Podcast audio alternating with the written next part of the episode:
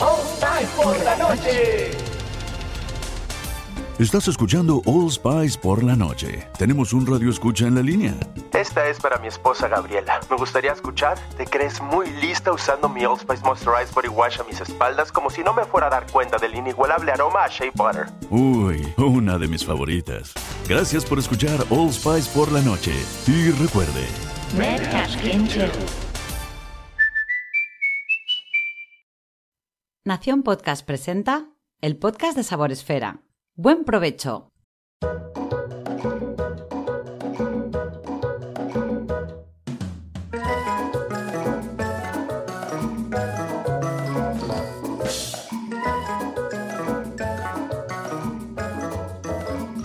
Bienvenidos a nuestro podcast de Sabor Esfera. Abrimos de nuevo nuestro programa para dar la bienvenida y un enorme aplauso a una persona que me hace mucha ilusión entrevistar.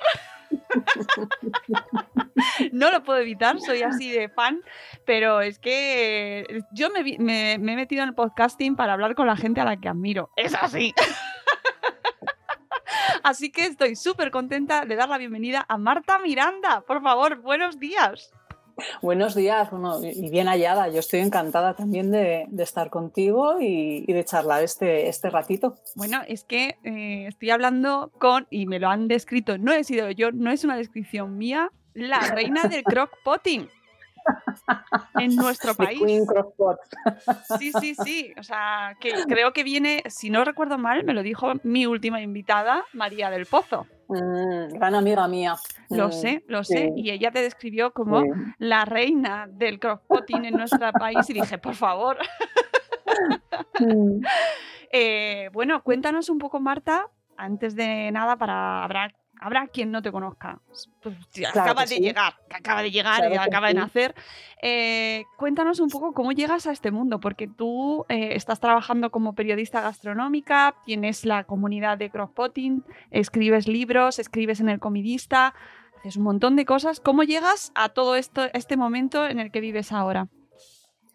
Bueno, la versión corta es que hace, hace como, yo creo que son 12 o 13 años, eh, después de mucho tiempo de, estar como ama de casa, con trabajos esporádicos, eh, empecé a escribir un blog, Piratas de Ikea, y, bueno, ahí empecé a aprender a escribir y, a tomar contacto con el, con el mundo de Internet.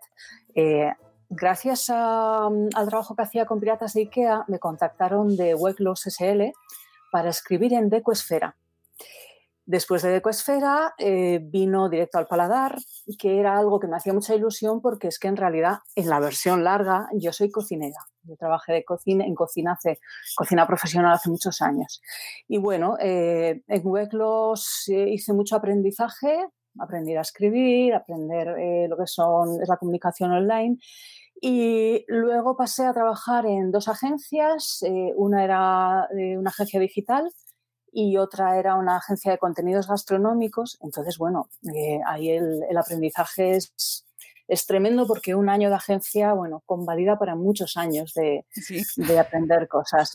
Eh, cuando estaba trabajando en la última agencia, eh, conocí la Crockpot a través de Inma, que es la misma persona que es muy importante en este mundo. Eh, Inma, que su blog es El cocinero soy yo. Inma también es la que metió en, este, en esta historia a María del Pozo. Que Inma, muy responsable del boom de, de, Crockpot en España. Entonces, eh, cuando estaba terminando de el, el contrato en esta agencia, conocí la Crockpot, me lo pensé, me la compré y vi que tenía muchas posibilidades. Entonces, rastreando un poquito los contenidos que había alrededor de, este aparato, vi que en castellano y adaptado, sobre todo adaptado a la cocina española, no había nada. O sea, los que entonces cocinábamos con crockpot íbamos totalmente de cero, en bragas.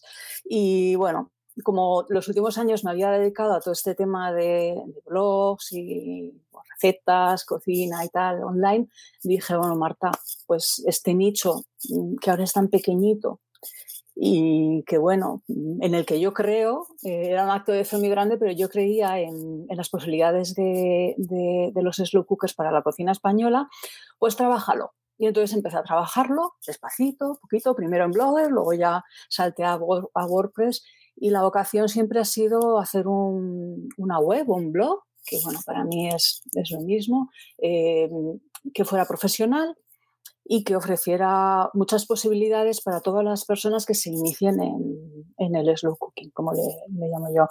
Y, ahí estamos, pues eh, son, empecé en 2013, son siete años de recorrido y bueno, a ver, mm, las marcas eh, están ya implantadísimas en España. Cada año eh, hay un boom cada vez más grande de slow cooking. Em, las empresas están tomando nota y, por ejemplo, Hace pocos días, estos días, ha habido una locura colectiva con la olla lenta de Lidl y eso lo noto yo.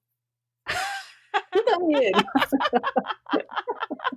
claro, entonces esas cosas yo, voy testando cómo está el tema de la tendencia de, de cooker en, en España y sin meterme en trends prácticamente, o sea, simplemente viendo el tráfico, viendo la gente que se va sumando a la comunidad. Estos días ha sido una barbaridad, entró muchísima gente en la comunidad y todos compartían pues su olla de Lidl, compraba la olla de Lidl y tal. Y bueno, pues pasa con el Black Friday, pasa con ofertas de marcas, es, es, una maravilla porque al final se trata de, de cocinar en casa, de cocinar con productos de mercado, con producto fresco, lo que le llaman real food. Bueno, pues cocinar con, ir al mercado y, cocinar sabiendo lo que te estás comiendo y cocinar con facilidad, sin tener que dedicarle un tiempo, aunque sea cocción larga y sean muchas horas, no tienes que estar pendiente y bueno, pues hay mucha gente que ahora come mucho mejor. Es verdad, es verdad. Es, que ha sido una locura. No sabía que había sido locura colectiva también el tema de, la del Lidl, ¿eh? que conste que de esa no me había enterado, pero es verdad que estaba muy bien de precio. Estaba muy bien de precio. Ah, cada vez que hay una oferta, los croquis se enteran. Claro, y es una mm, manera. lo contamos en el grupo y corren. Y corremos yo también, ¿eh? porque hace poquito en, el Black Friday, yo a las 9 de la mañana estaba en la puerta de Costco para llevarme dos croppos que estaban a un precio estupendo. O sea que yo soy igual de croquiloca y aprovecho las ofertas para. Yo necesito tener muchos slow cookers en casa. Ah, sí, ¿cuántos tienes? No sé. ya, he dejado de contarlos porque tengo en casa, en, casa, en la cocina tengo como unos siete. Aquí debajo de la mesa de escritorio tengo una, que es una de las últimas que he comprado, ya no me cabe en la cocina. Y en el trastero tengo, pero es que a mí me viene muy bien, bueno, para tema de fotos, tengo algunas que vienen de Estados Unidos eh, que son, simplemente pequeñitas y bonitas, son buenas para fotos, no las puedo usar por voltaje. Y luego en el trastero tengo, pues por si hay una avería, alguna se me estropea o, o se me queda más fea o lo que sea, bueno, pues la subo, reemplazo y es una excusa fantástica para comprarte crop y decir, no, bueno, pero es que Marta Miranda tiene siete. Cariño. Siete no, yo, yo creo que tengo, debo tener como unas 15. pueden ser 16, pueden ser 13, pero. Me encanta. me, parece, me parece una buena manifestación, ya, sí, un statement claro para empezar el programa y que y ya y quitarle complejos y problemas a la gente que decida que quiere tener más de una. Mira, sobre eso hay una cosa muy clara que yo creo que todo el mundo lo va a entender.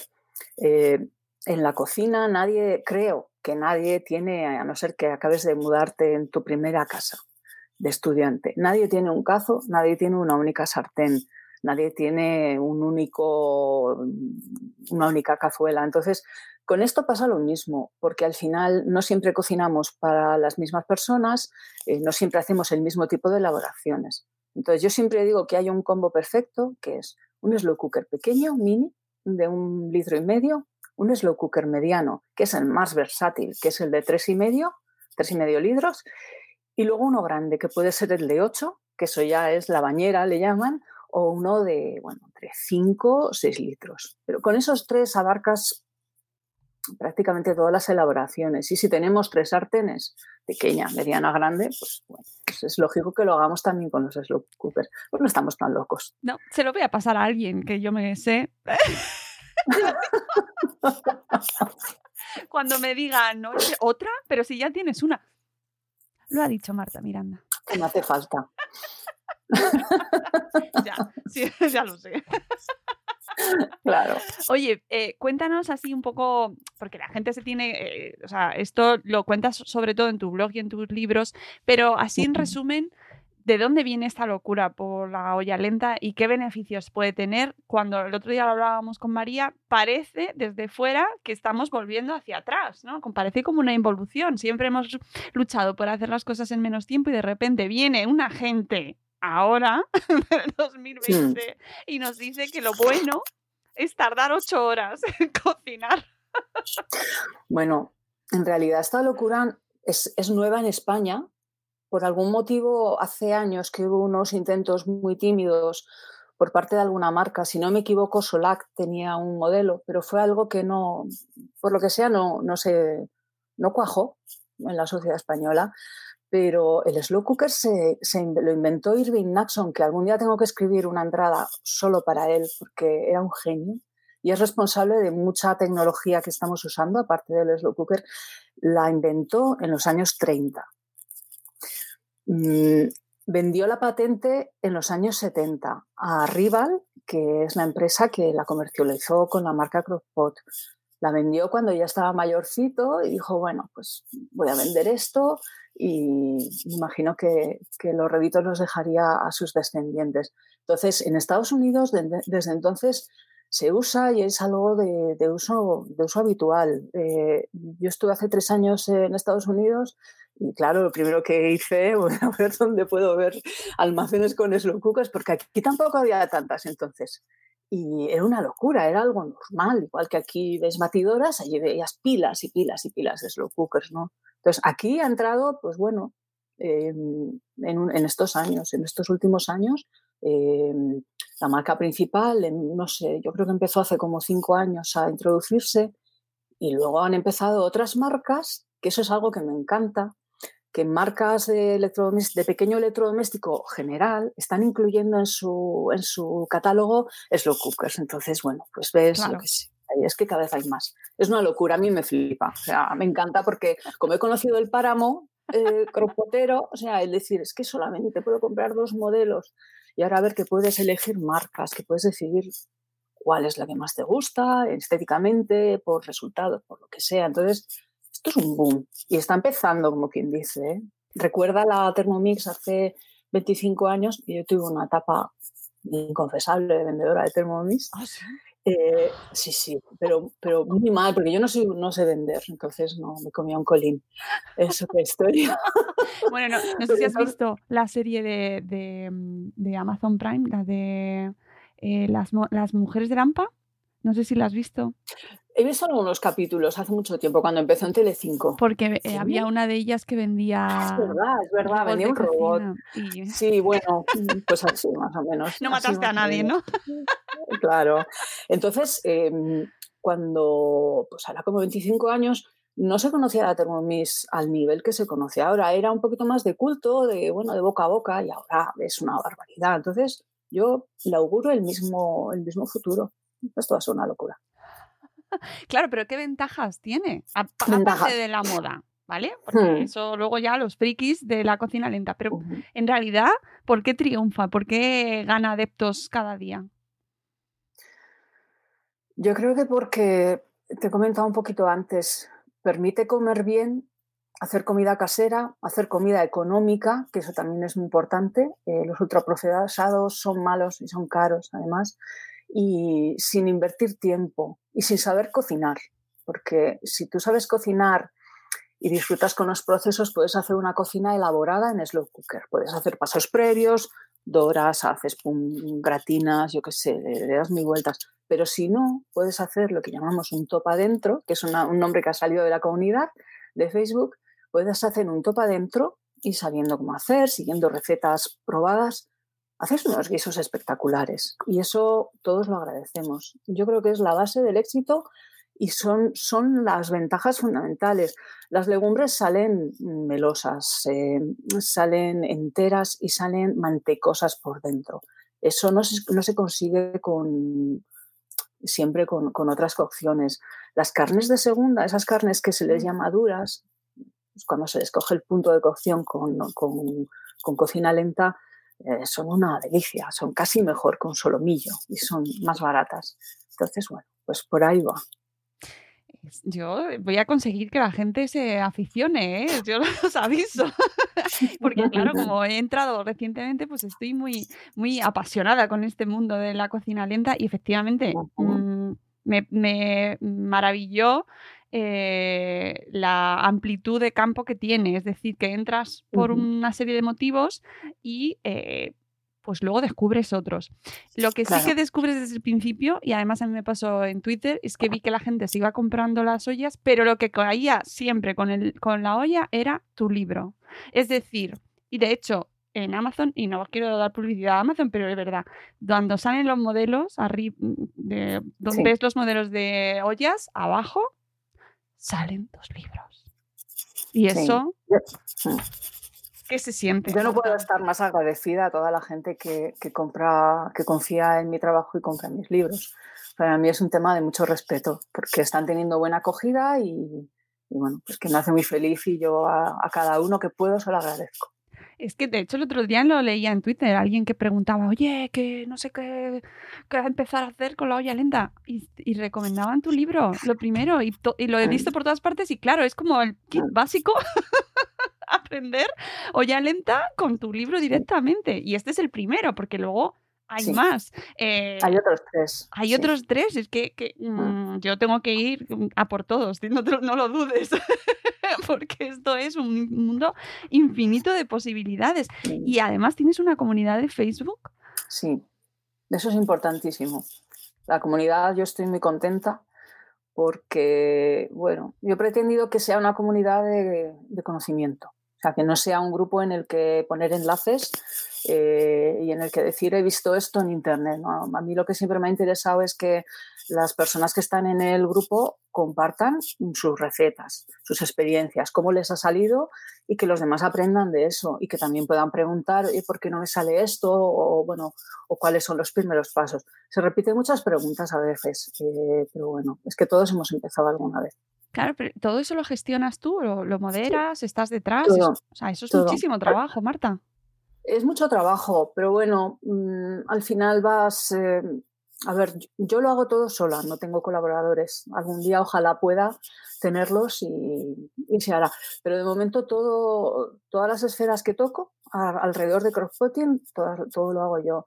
Entonces, el grupo lleva una parte de trabajo, pero intento simplificarla todo lo que puedo y se reduce que no es que se reduzca mucho, pero se reduce a revisar. Yo apruebo cada contenido que al final es más cómodo que revisar a posteriori lo que se ha, lo que se ha publicado y borrar y tal. Entonces, cuando yo apruebo, em, ya sé lo que se está moviendo y sé incluso los posts que pueden ser conflictivos, pues porque ya son muchos años y, y ya tienes experiencia y los monitorizo y bueno, luego hay, Facebook te da unas herramientas como palabras claves que sabes que pueden ser sensibles y también pueden dar problemas y bueno, pues ahí está le dedico un, tiempo al día, es una, parte grande de mi trabajo y, da muchas satisfacciones. Eh, ¿Hay conflictos en el mundo del crosspotting?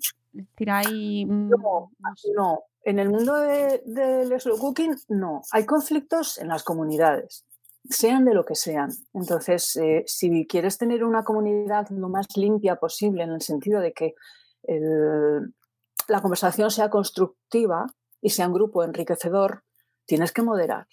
Y es una tarea ingrata y a veces te reprochan y a veces, bueno, pues te dicen, es que esto no me gusta, es normal porque no todo el mundo puede estar contento con, la gestión, mm, es así. Pero yo intento que haya buen rollo, hay bastante buen rollo y cuando no lo hay intervengo con mayor o peor fortuna, pero intervengo y lo corto. Entonces, estamos ahí para aprender y llevarnos bien y ha habido, yo sé que hay amistades que se han, se han hecho a raíz del grupo y gente que ha viajado, le han recibido, eh, bueno, hay, hay cosas muy bonitas alrededor del grupo. Sí, al final lo, más bonito es las relaciones personales, lo más bonito y lo más, a veces también, lo que genera eh, que se rompan las cosas. Eso no lo olvidemos, que es lo más difícil de gestionar. Y hablando de gestionar personas y, y comentarios, hay que mencionar y hablar de tu labor en el comidista, porque es maravillosa. es muy divertido. Es, Es que no me puedo reír más. Mm. A ver, para mí cuando Miquel es amigo mío hace muchos años, cuando, pues cuando empezábamos con el tema de los blogs de, recetas, eh, y a mí cuando me lo pidió pues me hizo una ilusión loca, o sea, porque era como, pero es- esto está hecho a mi medida, o sea, me estás pidiendo algo que, que hubieran pagado por hacer. Porque es que además es un papel muy divertido. eh, bueno, pues eh, a veces hago algún otro contenido, algunas otras cositas, pero fundamentalmente la tarea es la de defensora del cocinero, del comidista, y pues ahí me pongo el moño, me lo aprieto bien y a impartir justicia. Es que es tremendo. La verdad es que es de mis secciones favoritas por la caña que metes a la gente. Bueno, yo pretendo que sea divertido para todos. También muy espero, espero conseguirlo y no molestar a nadie. Pero bueno, la idea siempre es mm, mejorar, mejorar los contenidos de, de la web, porque, porque siempre a los creadores de recetas se nos puede escapar algo y las recetas hay que, hay que revisarlas. Y, y si de paso nos reímos un rato todos, pues fenomenal. Yo me, a ver, yo me río mucho haciéndolo. Y ahora en confinamiento, que mi marido ha, estado teletrabajando y estaba aquí a mi lado, pues a veces me decía, ¿de qué te ríes? Le digo, es que estoy eligiendo GIFs en. Y yo, es que, o, un vídeo de YouTube, yo muerta de risa, del baptisterio paleocristiano, o movidas así, o hago... Sí, sí, bueno, es que pues metes, metes ahí. meto a Rick cada- una vez al año meto a Rick Astley, hago un Es- roleando. ¿eh? Sí, sí, es un testimonio ahí mezclando cosas socio- sociológicas, demográficas, históricas del, del momento, ¿no? Y Cultura pop. pul- cultura, cultura pop, pop total. es, es algo que ha estado siempre presente, no ya en el comidista, sino desde que Miquel eh, creó Onda King y trabajaba Onda King, eh, su, primera, su primer blog, el, el origen de todo, él ya, ya tenía ese recurso que a mí me parece maravilloso. Sí, y además eh, habéis conseguido desde el comidista situar la gastronomía y el mundo de las recetas en un plano muy de cultura pop, es decir, quien no conoce ya, quien no sigue eh, pues los- las secciones estas de los, de los peores platos, ¿no? De los peores, Ah, Claro. las ensaladillas. Es lo, que, es lo que diferencia el comidista y es una de las claves de su éxito. Luego el trabajo del equipo, que bueno, o sea, em, la coordinación de la web de Mónica Escudero y el, el darle ese engranaje de crear contenidos que además están pegados a la actualidad, pues que viene una pandemia, ah, vamos a darle vuelta a esto, o bueno, llega el verano, llega la Navidad, ¿no? Y es un esfuerzo de creatividad grandísimo, de coordinación editorial y, y luego pues mis compañeros son estupendos, son estupendos. Aunque yo les enmiende la plana muchas veces y les imponga castigos, son estupendos. Un saludo a todos y, y a nuestra amiga Pat, que la queremos mucho. Mira, Paz, Patricia Tablado es una de mis amigas más queridas y hemos trabajado juntas muchos años y además en distintos sitios. Y es, un- es una, es una fenómena de todo lo que hace y es una excelente compañía para tener cerca. Así es. yo- si si, mm, cualquier cosa que necesitéis, Paz la domina, por favor, llamadle, porque es que es además es una mujer eh, que siempre, siempre tira en positivo. Entonces, yo es que la quiero mucho, como me imagino que la quieres tú. Sí, la verdad que sí. Y la admiro mucho y sobre todo admiro mucho su sentido del humor. Y es el que nos mantiene ahí a flote, yo creo, ¿no? El sentido del humor. Siempre. que, que es también una constante en el comidista, que por eso funciona tan, funcionáis todos ahí en, en esa atmósfera tan, tan divertida y que a Mm. la vez eh, tanto nos, a- nos enseña, ¿eh? porque eh, jo, la labor de Mónica Escudero y, y lo, y el conocimiento ¿no? que despliega, bueno, es que, ¿qué voy a decir? Si es que todos sois muy cracks, o sea que es, Muchas gracias de parte de, pues eso, en nombre es de así, todos. es así. Eh, ¿Cómo ves el mundo de la gastronomía en los medios ahora mismo? Tú, des- como periodista gastronómica, que como ejerces y que eres, ¿cómo lo ves actualmente? ¿Sabes qué pasa? Que es que yo estoy en mi esfera de cocina doméstica, estoy estupendamente. Yo creo que me comprenderás. Eh, durante muchos años he estado muy, muy atenta a toda la actualidad eh, de alta cocina y restaurantes Y últimamente, sin que nadie se moleste, estoy muy cansada de, de esa esfera y me siento súper protegida y súper cómoda y trabajo muy a gusto trabajando para, pues eso, para las personas que están en su casa y quieren comer, ¿no? Entonces el panorama, bueno, pues no sé, con, con mucho humo, con mucho humo, yo lo veo con mucho humo, no, no, no, no sé, no, no me está gustando mucho muchas cosas que veo sin profundizar mucho. Bueno, si quieres profundizar, puede ser. No, no, quiero. No quiero, no, mi esfera. Mira, yo, yo, he en cocina profesional y luego he estado muy atenta también profesionalmente desde, desde el tema editorial de, la alta cocina. Y me encanta la alta cocina. Y he estado en muchos congresos y anualmente me he hecho, me he hecho mis congresos. Pero bueno, ha llegado un momento que, que he entendido que mi, mi, interés está en otro sitio. Entonces, yo ahora mismo la alta cocina, pues como usuaria, y selecciono mis sitios y voy y disfruto mucho. Pero todo el tema de comunicación me, es, me tiene un poco cansada. Pues es curioso porque la alta cocina en la pandemia también se ha tenido, no le ha quedado más remedio, claro, lógicamente, sí. y no, no, es deseable para nadie que acercarse y tenemos sí. un montón de perfiles en Instagram de chefs sí. que han, se han dirigido directamente al consumidor final, ¿verdad? Claro. Es, ha sido un movimiento interesante. Claro, eh, se han, claro, han, dado un paso, se han reciclado para poder ofrecer eh, soluciones y para poder abrir negocio. Ojalá los pequeños negocios pu pudieran haber hecho lo mismo y los, pues eso, los pequeños negocios que sobrevivían con, vivían, eh, pues, por ejemplo, con los menús del día de las oficinas, ojalá pudieran haber tenido ese músculo para, para, hacer lo mismo, porque ha sido, ha sido un reciclaje estupendo. O sea, y es verdad, antes no te planteabas eh, pedir en tu casa, yo sé, un escalope gourmet o un plato de alta cocina, o nunca pensaste que, por ejemplo, la, las creaciones de, de diverso, de, de estriso, pudieran estar en tu casa y ahora sí es así. A mí me parece que ha sido estupendo, pero me da pena que, que haya muchos negocios que no, no, hayan podido tener ese músculo para hacer lo mismo. Ni la plataforma, porque al final eh, la, las, los, las personas que trabajan en alta cocina se han trabajado una plataforma, tienen una plataforma, se, bueno, mmm, pero la gente que tiene el bar de menú ya. están pasándolo muy mal. Eso es verdad. Eso es verdad. Eh, los que también se han acercado mucho a, y ya tenían su comunidad han sido los, los bloggers eh, gastronómicos y los youtubers, que también ha sido. Eh, en la pandemia claro. tenías directos a las 6 de la tarde. Claro. Sí, bueno, yo creo que, que cada, sí, cada uno en la esfera que trabaja ha, ha, hecho ese esfuerzo y creo que ha sido muy importante para, para los que lo han hecho, porque también, bueno, en una época tan tremenda en la que no puedes salir de casa, encuentras una razón de ser, ¿no? De, tu trabajo.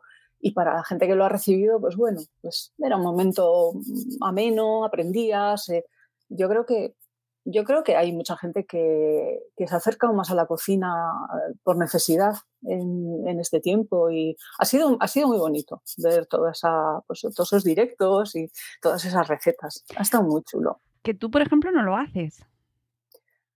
No, a mí me cuesta mucho. A ver, yo hoy estoy súper a gusto y oye, quién sabe, a lo mejor luego me, me lanzo a hacer todas las semanas directos y, y, me dedico a ello, pero a mí en estos siete años, eh, y eso es algo que Patch siempre me decía, tienes que enseñar la cara. Le decía, sí, sí, Patri, pero es que me da mucha vergüenza. No, me, no es algo en lo que yo me siento cómoda. Yo me siento muy cómoda trabajando aquí en mi estudio, con el ordenador, oyéndome la cocina o montando estudio de foto. Pero poniendo la cara y diciendo, me estáis preguntando mucho, pues la verdad es que, la verdad es que no, no, lo he hecho alguna vez, ¿eh? pero no, es que no. Sé, sé que a lo mejor si fuera más marketingiana, pues debería de hacerlo, pero es que no lo soy. Entonces baso mi trabajo en otras cosas.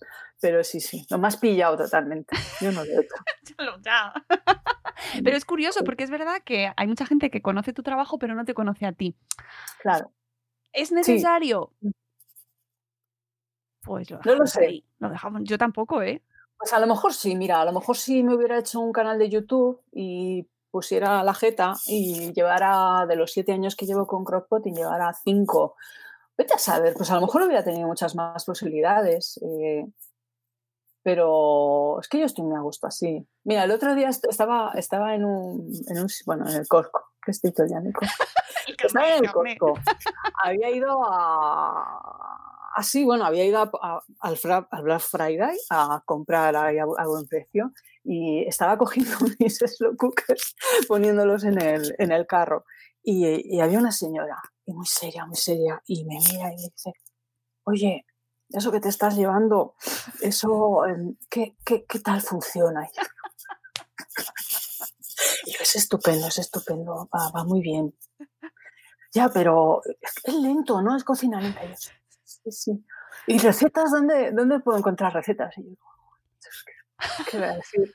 Le digo, no, pues tú métete en internet y buscas cro- recetas crockpot y ya verás, te salen mucho. Pues me la voy a comprar. Y digo, "Joder". pues eso, no me conoce ni Cristo y para mí es una ventaja, a mí me encanta. O sea, no, pues eso, ir a la calle y que nadie diga, Ana, mira, ya se la he visto, estoy harta de verla en YouTube. Pues a mí eso me mola. Claro, lo que pasa que luego, yo qué sé, no te han tentado nunca con la tele, eh, con can- Oh, Canal Cocina, por ejemplo, ¿no? No, en Canal Cocina no. Hubo una, una productora con una gente estupenda que, que me contactó, que ellos creían, creían que, que, bueno, que el proyecto de Crockpotting tenía una oportunidad en, en tele y hicimos un piloto que fue chulísimo y fue muy, muy divertido, pero bueno, no, no, no salió a la tele. No, no, Claro. De momento no funcionó. El piloto está ahí y está, está ofrecido, pero no, ya hace unos tres años y no. Eh, En, en- en la tele el crosspotting hay que hacerlo con, con elipsis temporales, claro. Claro, claro. sí. Porque- Tú imagínate, tú imagínate que me llamaran aquí en Masterchef. Dijeran, vamos a hablar con esta tía que hace cocina le- cocción lenta y tal. Y, o sea, ocho horas ahí esperando. Y yo, bueno, tenéis que esperar un poco y tal. Es un, es un proceso distinto. Entonces, bueno, en tele, pues sí, mucha elipsis y mucho, mucha preparación previa. Claro. A mucho clon hecho previamente para dar el cambiazo y decir, pues fíjate estas lentejas, y decir, fíjate, ya hemos estado ocho horas, pero tú ya tienes tus lentejas. Qué buenas salen las lentejas, por favor. Es que, es que acabo de hacer unas, eh, siguiendo receta tuya, por supuesto. en casa hacemos mm, sobre todo lentejas, a mí me gustan mucho y hacemos guiso de Buenísimas. lentejas muy habitualmente y alubias blancas y todas estas cosas. Es que pff, mínimo esfuerzo, máxima satisfacción. Es una Absoluta. maravilla. Además, yo cocino por la noche, mm, tengo mi reloj inteligente, que, que es que gracias tecnología, gracias ciencia, gracias por estas innovaciones que nos traéis, que luego la gente se queja, ¿está todo conectado? Sí, ya, pero ¿y lo bien que funciona? Yo soy más de pestañitas, en eso soy más analógica, pero cocino ese tipo de cocina, de comida, la hago por la noche también. Qué maravilla Luego para la- huele, y- y huele y nos o sea, despertamos con unos olores. de Y a verdad. veces eh, desayunas unas cucharaditas de, de lentejas o de alu- o fabada para probar. gente ocupada del mundo, Mm. que nos dan las horas del día, eh, hacednos caso. Eso de levantarte con la comida hecha, tienes que cambiar la mentalidad. Ya lo hablamos el otro día. Hay que cambiar el chip. ¿Cuándo pongo la- las, or- eh, las legumbres al, al remojo? Pues las pones antes. Pero Ah. Eh, son tres pasos. No quiero que se me vaya Masterchef. ¿Qué te parecen estos eh, productos televisivos de cara al conocimiento gastronómico de la población general? Pues yo creo que hay que tomarlos como entretenimiento puro y duro, porque me parece que es como están planteados. Hay un casting, está claro, y bueno, y ya no, no puedo entrar más porque desconozco el, el funcionamiento, pero está claro que se eligen personajes en función de personalidades y, y se ponen a jugar para que den rollito. Entonces, bien, a mí, a mí me ha entretenido durante mucho tiempo tanto Masterchef como Top Chef, y especialmente Top Chef me gustaba Mm. mucho Sí. porque bueno, ya había más mandanga, había más cocina profesional, había, había más nivel, ¿no? Y Masterchef también, porque de ahí ha salido gente, bueno, que ahora tenemos una estrella Michelin en Talavera de la Reina que ha salido de este programa, ¿no? Y eso es un valor también. A mí todo lo que sea acercar la, la cocina, la gastronomía, la cocina, el comidismo a, a la- gente me parece estupendo. A mí ahora me entretiene menos porque es una fórmula que creo que está un poquito ya manida. O sea, ya, ya es siempre lo mismo. Este, creo que es, es un recorrido largo y puede que esté, a mí me parece que está muy explotado, pero ojalá una santonja de nuevo en nuestras vidas.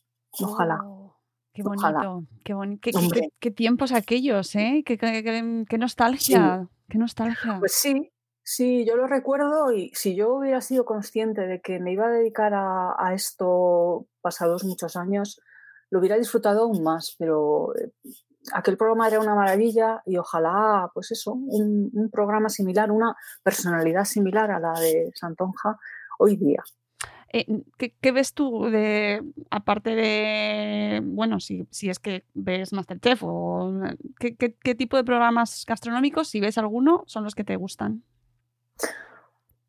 A mí me encanta pues muchos programas que, de estos de, documentales de cocina que, que ponen en Netflix.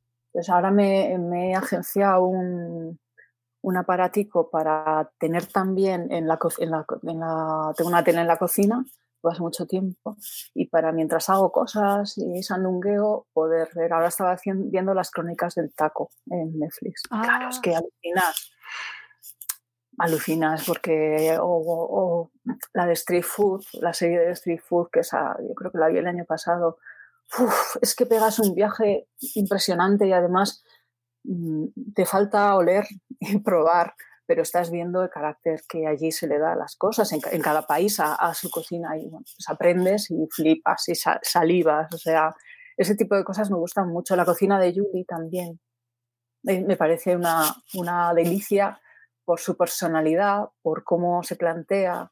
Eh, y por cómo hacen el. No sé, ahora, esta, temporada no lo estoy viviendo, pero me imagino que no sé si siguen el mismo esquema. Creo que estaba en la sí. Sí, de, que ella em, va a una zona, eh, visita a determinada gente y luego los junta con el resultado de las recetas. A mí es que eso me encanta. O sea, ese planteamiento de luego, venga, y todos ahora, ahora nos vamos a poner todos en tu granja o en tu salón o en lo que sea, en una mesa grande y vamos a comérnoslo todo. O sea, me parece precioso. ¿Y crees que tenemos eh, buena cultura gastronómica eh, a nivel general en nuestro país? Bueno, tenemos una grandísima cocina y, y además eh, toda la evolución de la gastronomía de los últimos años ha tenido España mucha importancia. Yo, yo creo que sí.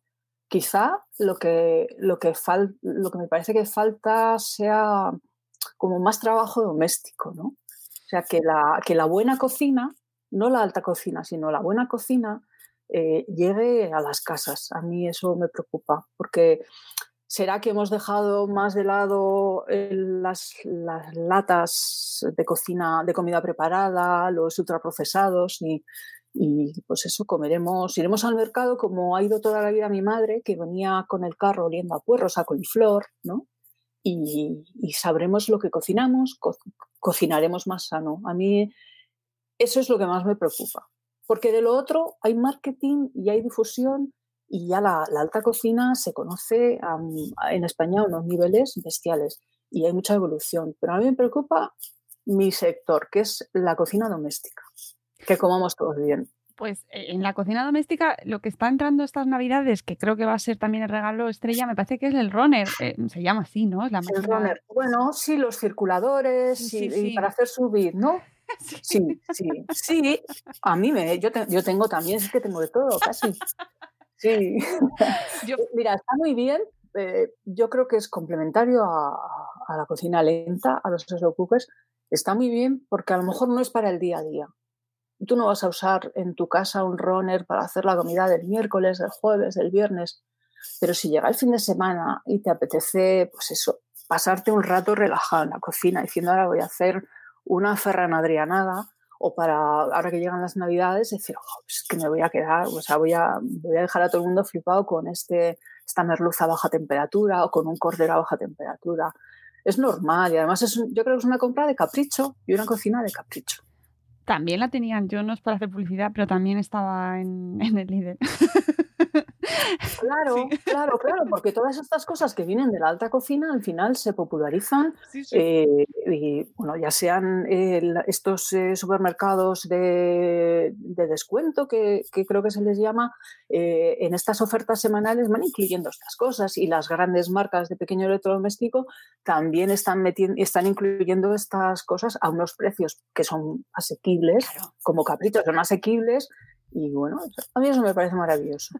Cacharritos, cacharritos para todos. Oye, eh, mm, una pregunta que me interesa. Eh, en tu comunidad y en general, em, aunque yo sé, sí que he visto que en el comidista eh, escribe hay tanto hombres como mujeres, pero en general, ¿hay más mujeres que hombres en la comunidad?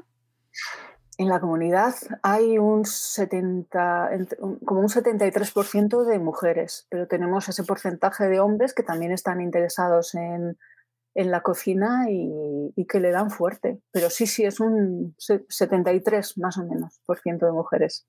Sigue siendo la cocina doméstica el terreno bueno, pues, de la ama de casa o de la mujer más bien, porque ya ama de casa en general ya Estamos ahí a la vista está, O a, la vista está, o a lo mejor el interés de las mujeres en meterse en comunidades, que eso también cabe la posibilidad. Yo no sé, no sé dónde está el, secreto, pero. Bueno, ellos también están en comunidades, ¿eh?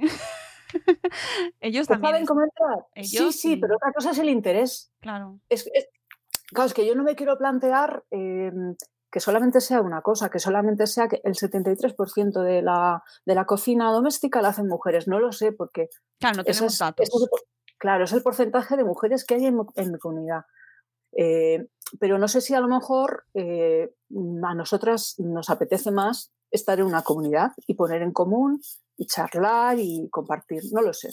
Ojalá supiera. Pues sería un dato muy interesante, porque sí que sabemos que hay hombres en comunidades y pues, no, las conocemos las comunidades, pero no las vamos a nombrar porque cuando las nombramos siempre eh, acuden a, a, dar por saco. Así que no, los mm. vamos a dejar muy tranquilitos. Pero que en comunidad, cuando quieren, sí que se meten. O sea, mm, no sé, ahí. sí. Bueno, no, no, conozco los datos de otras comunidades, de, otros, de otras esferas pero bueno, a lo mejor hay otros intereses que les son más afines. Claro, yo pienso, sin meternos en, ahí en algunas, eh, en, la, que está trabajando Patch, en Meneame, la mayoría mm, son hombres, por ejemplo. Mm, y ahí y, con mucho interés, ¿eh? y mucha pasión, y mucha pasión.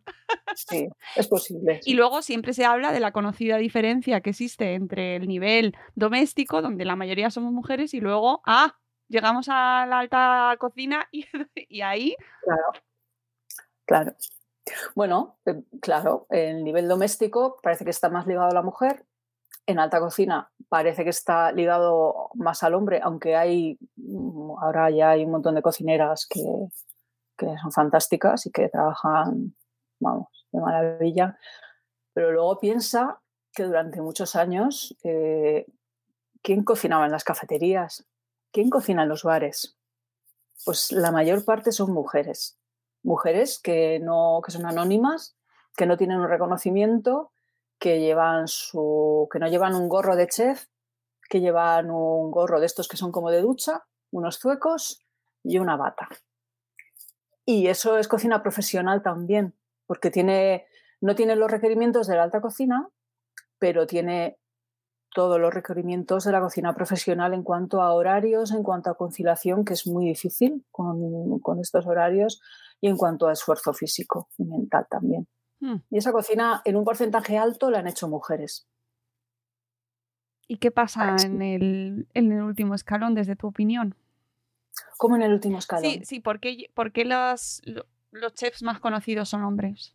Es una pregunta muy simplista, ¿eh? Yo no tampoco aspiro a una respuesta definitiva. Entiendo que es complicado, pero tú que has trabajado como mm. en el sector. A ver, eh, a ver, yo hace muchos años trabajaba en cocina profesional, trabajaba en un restaurante que, que entonces, bueno, tenía en Madrid tenía, tenía bastante éxito y, a mí cuando me quedé embarazada me, dijeron, comprenderás que con ese embarazo no te vamos a renovar el contrato, ¿verdad? Y yo ahí comprendiendo.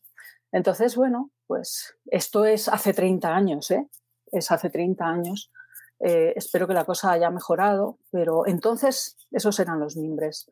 ¿Y por qué no, por qué no prosperábamos en cocina las mujeres? Bueno, pues por empresarios como, como este. Y, que, y porque luego la conciliación no, no, es, no es sencilla. Ahora, pues bueno, yo creo que es trabajo de todos y es trabajo también de, de quienes organizan toda esa esfera que está mm, que rodea a la, a la cocina profesional, como son los congresos, ¿eh? Y bueno, eh, pues si por ejemplo vas a, vas a hacer una mesa redonda para hablar de la posición de la mujer en la cocina, invita alguna, ¿no? Entonces, claro, eh, si haces un congreso, bueno, pues hay, ahora hay muchas mujeres en cocina y, tenemos que tener nuestra visibilidad. Entonces, un trabajo de todos. Qué temazo. No sé si viste el documental que echaron en Movistar, me parece que estaba.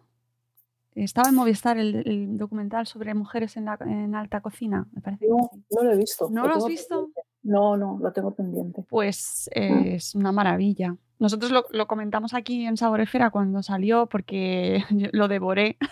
es un tema que me pues lo miraré, Lo buscaré. Y, y, la verdad es que da mucho que pensar y me interesa muchísimo porque realmente luego eh, bien, el mundo del blogging gastronómico está plagado de mujeres, es femenino, es absolutamente femenino. Hay hombres también, obvio, pero, pero mm, hay muchísimas más mujeres y, luego por X circunstancias, según se va ascendiendo en el nivel productivo ¿no? o, de, de, rangos, va cambiando y eso pues tiene unas lecturas interesantes que bueno cada uno tiene que hacer, pero es interesante. Empecemos por las mujeres que están en cocina, que están trabajando en cocina y que están dirigiendo cocinas, tengan su tengan pues eso, tengan su micrófono, su, su cámara y dispuesto o, o su auditorio dispuesto para, para que ellas cuenten también. Porque luego vas a los restaurantes y las ves, y las ves, y alucinas. Y alucinas. Sea, yo hace, ah, creo que fue hace dos años, estuve en Ambivium en, la zona de Ribera del Duero y disfruté mucho con la comida, muchísimo, porque es un sitio estupendo. Pero disfruté una barbaridad viendo a su jefa de cocina dirigir. Entonces, a esa mujer, como a otras muchas mujeres, hay que verlas. Y si los que, los que convocan las mesas redondas, las ponencias, no las invitan, pues no las veremos. Todos tenemos responsabilidad, de alguna manera. Sí, además tiene muchas implicaciones, ¿eh? Poner a mujeres eh, al mando. Eh, se dirige, dirigen de otra manera en general, ¿eh? ¿Vale? Yo no sé, yo, a ver, yo, yo es que en eso. A mí me, da mucho palo decir que las mujeres hacemos las cosas mejor, porque no, son, creo que no somos seres de luz. no mejor, ¿eh? Diferente. Es que no sé, porque que yo he conocido todo tipo de gente muy zote en unas cosas y muy brillante en otras, independientemente de los sexos. Claro, A mí me cuesta, me cuesta. Las mujeres hacemos cosas muy bien, y cosas muy mal, y los hombres exactamente igual. Entonces, bueno, yo quiero pensar que cada persona y cada personalidad es apta para unas cosas y, menos apta para otras. Entonces, somos válidas, sin ser seres de luz, somos válidas. Totalmente contigo. La que tenga vocación y la que tenga pues, mano, mano y ganas de comerse el mundo. Mm, no, sí, sí, estoy muy de acuerdo y, mm, es que me estaba acordando del documental precisamente y de cómo enfocaban la manera de dirigir a sus equipos, ¿no? Y que efectivamente no hay una buena y una mala, pero, pero la que conocemos es una prioritaria y obviamente hay que dejar también que se desarrollen otras con sus errores y sus aciertos para poder conocer ¿no? diferentes opciones, de, maneras diferentes de entender también eh, cómo se dirige un equipo en, gastronomía. Pero vamos, que yo soy la primera que, que obviamente las mujeres también nos equivocamos. No es cuestión de una... Un, ah, claro no, no, no, no, que no se me. que no se entiendan mal. Pero bueno, yo recomiendo ese documental, que no recuerdo ahora el nombre, luego lo pondré en las notas del episodio para, que la gente lo vea, porque es de obligatorio visionado, ¿eh? O sea, muy, muy, muy interesante. Y, bueno, ya para ir cerrando, Marta, sí que quería preguntarte, pues, por tus próximos proyectos, si nos puedes contar algo darnos ahí algún adelanto, alguna pista de si estás eh, metida en algún libro nuevo, por ejemplo. A ver, hay un proyecto de, de obra editorial, pero no va a ser para el año que viene porque el último, eh, cocina mm, slow cooker vegetal, eh, para mí fue muy intenso. me tocó hacerlo en plena pandemia y fue muy complicado. Entonces, entre la fragilidad psicológica que muchos hemos, hemos tenido en, en estos tiempos, eh, la carga de trabajo, la imposibilidad de salir, porque estuve, pues eso, 40 días sin, sin salir de casa, quiero decir, que, o sea, ni a comprar, no podía comprar, la imposibilidad de, de encontrar, Uf, de encontrar ingredientes para un libro vegano además y, y luego la, la carga de trabajo familiar, porque estábamos todos en casa, era, era todo complicado. Entonces pedí a la editorial retrasar, retrasar un poco y habrá libro, pero vamos a tardar un poquito más en hacerlo.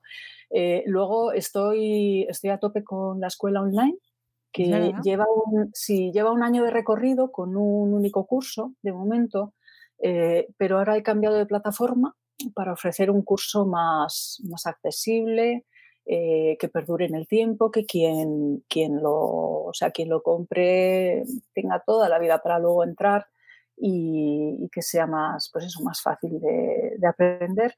Y mi proyecto es bueno, tener el, el espacio y el momento para, para, ir haciendo más cursos. Y bueno, y luego seguir con crockpotting y, y, pensar en más cosas, ya veremos, pero, pero ahí, ahí es donde estoy. El tema editorial he descubierto que me encanta. Desde el primer momento ves la, pues eso, planificar qué es lo que quieres hacer y, y ponerlo en esquema, hasta luego hacer los contenidos, cocinar, fotografiar, hasta las revisiones. Con mi editora yo las sufrimos las dos, pero yo las disfruto mucho. Entonces, eh, creo que no, si la editorial sigue confiando en mí, hasta que me haga más mayorcita y ya necesito una jubilación, yo creo que seguiré haciendo libros. Ay, qué bien. Yo encantada, luego nos tendremos nuestra colección de los libros claro. de Marta Miranda. y por, por último, eh, pues es que es una, pues, una pregunta obligatoria. ¿Cuál es tu plato preferido de cocinar y de comer?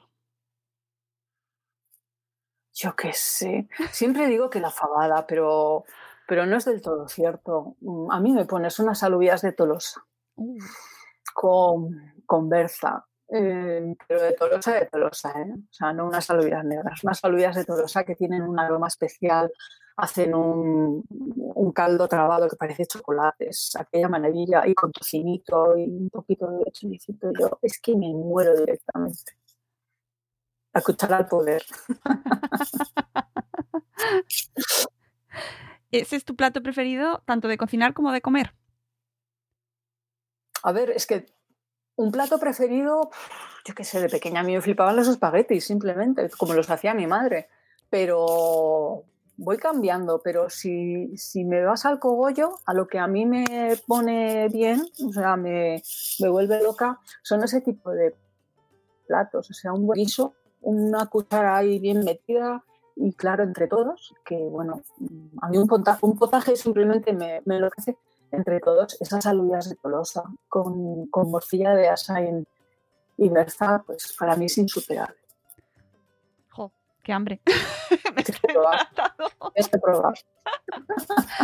Pues Marta, nos quedamos con el olor a, a plato de cuchara y con la, uh -huh. con la invitación a todos los que nos escuchan a que se sumerjan en este mundo y sobre todo en tu trabajo maravilloso, con un montón de gente que lo lee, lo sigue, eh, te admira. Eh, que, que, yo, que además cuando comenté hace tiempo que quería entrevistarte por Twitter, salió un montón de gente que decía, sí, sí, por favor, entrevístala, por favor, por favor. Y yo, sí, sí, sí, yo, yo quiero. Qué cara tiene.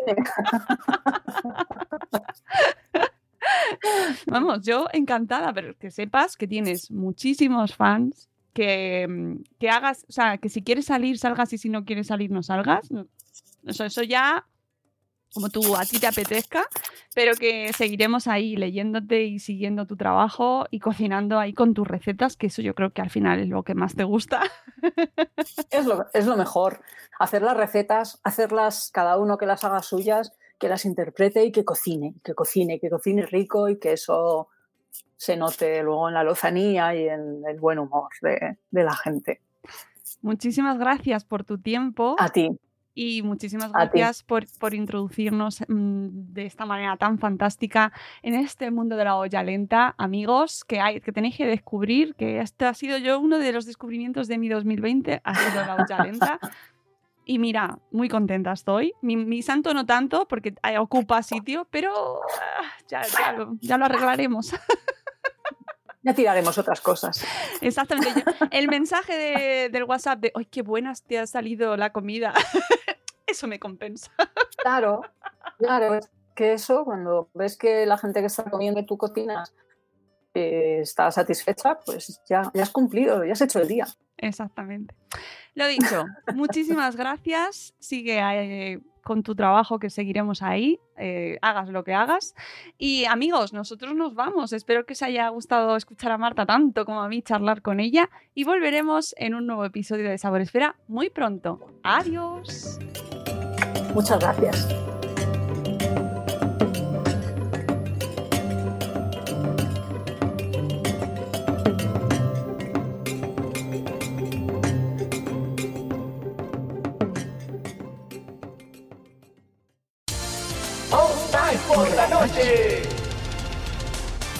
Estás escuchando All Spice por la noche. Tenemos un radio escucha en la línea. Esta es para mi esposa Gabriela. Me gustaría escuchar. ¿Te crees muy lista usando mi Old Spice Moisturized Body Wash a mis espaldas como si no me fuera a dar cuenta del inigualable aroma a Shea Butter? Uy, una de mis favoritas. Gracias por escuchar All Spice por la noche. Y recuerde, Red Chili.